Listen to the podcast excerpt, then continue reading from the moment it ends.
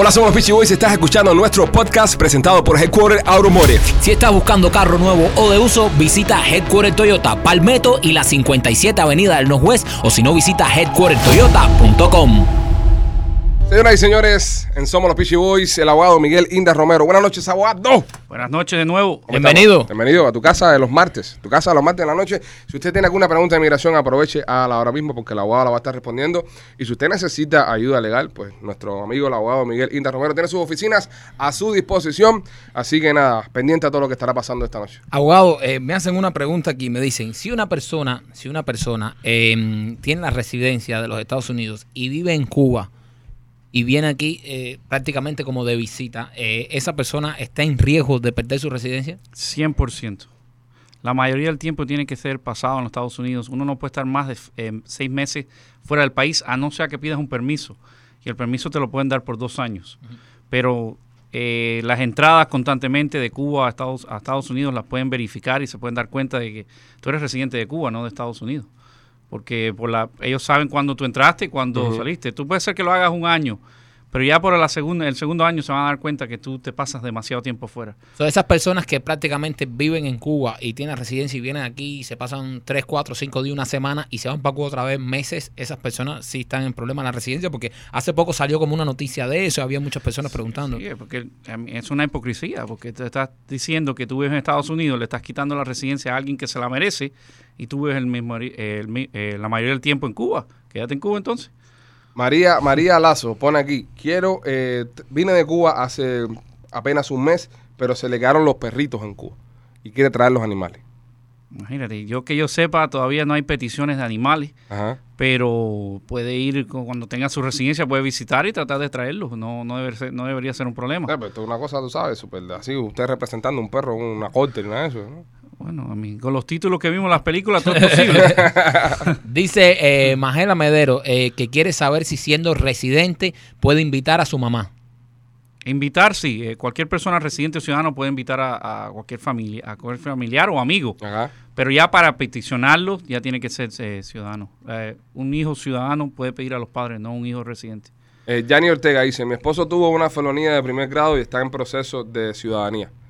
¿Le afectará? Depende. acu- Acuérdate que la categoría es felonía, pero hay varios delitos que caen bajo felonía. Felonía, por ejemplo, puede ser eh, robo, eh, asesinato. eh, hay diferentes tipos de felonías. fel- felonías. So, todo depende de qué tipo de felonía fue. Hay mucho, por ejemplo, si uno va a una tienda y se roba menos de 300 dólares, es un misdemeanor.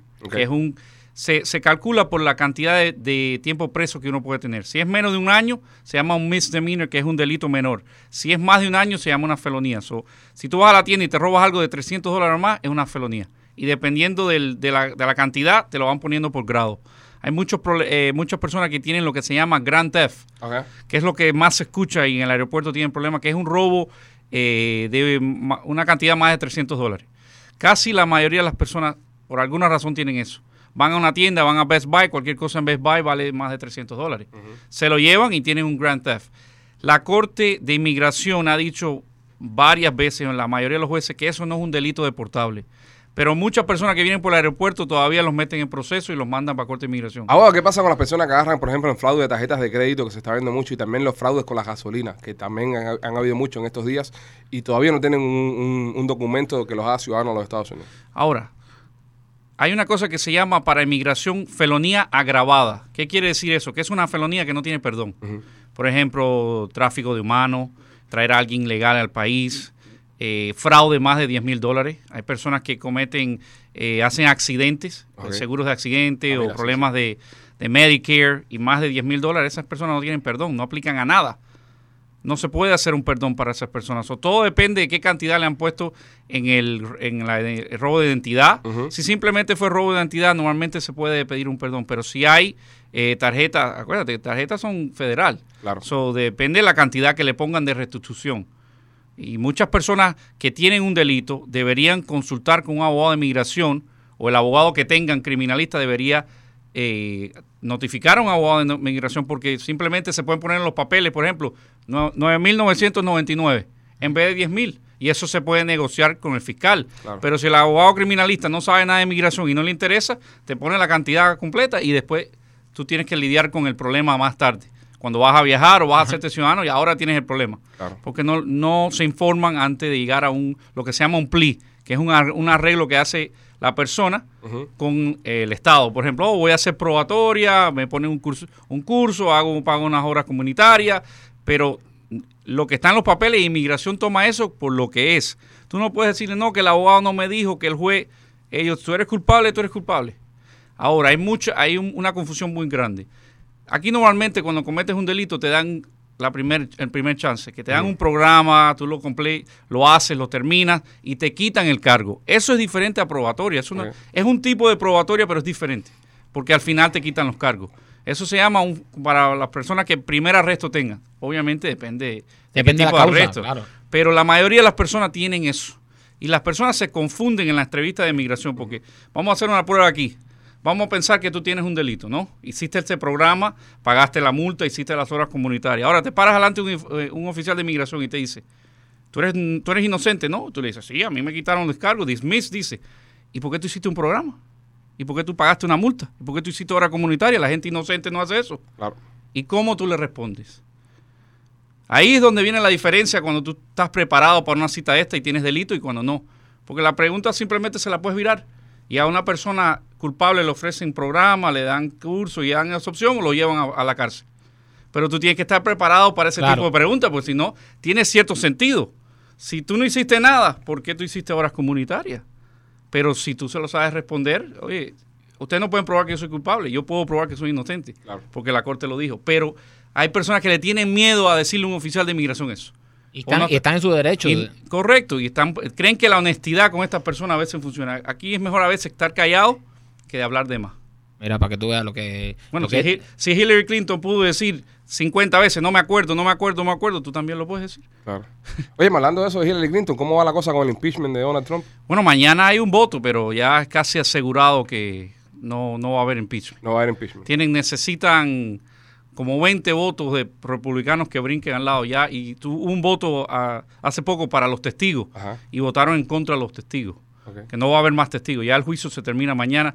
Y sería un milagro que consigan 20 personas republicanos que brinquen al lado de demócratas. Eso ya se ¿No piensa acabó. usted que, esto, que, que todo esto va a beneficiar a- al presidente Trump para la próxima elección? Yo creo que eso le ha dado candela, más fuego a, a la candela. Él, a- hablando de eso, él está hablando ahora mismo. Sí, sí, por eso estaba Este, comentando. Estamos, porque- estamos haciendo la, le estamos haciendo la competencia, La competencia. al Sí, presidente. duro. Pero yo creo que hay más gente viendo el Facebook Live que, Sí, que la hace, presidencia. Hace que- falta. Es obvio. Abogado, dice eh, Yelena em, que cuánto, cuánto se demora la reclamación a una madre.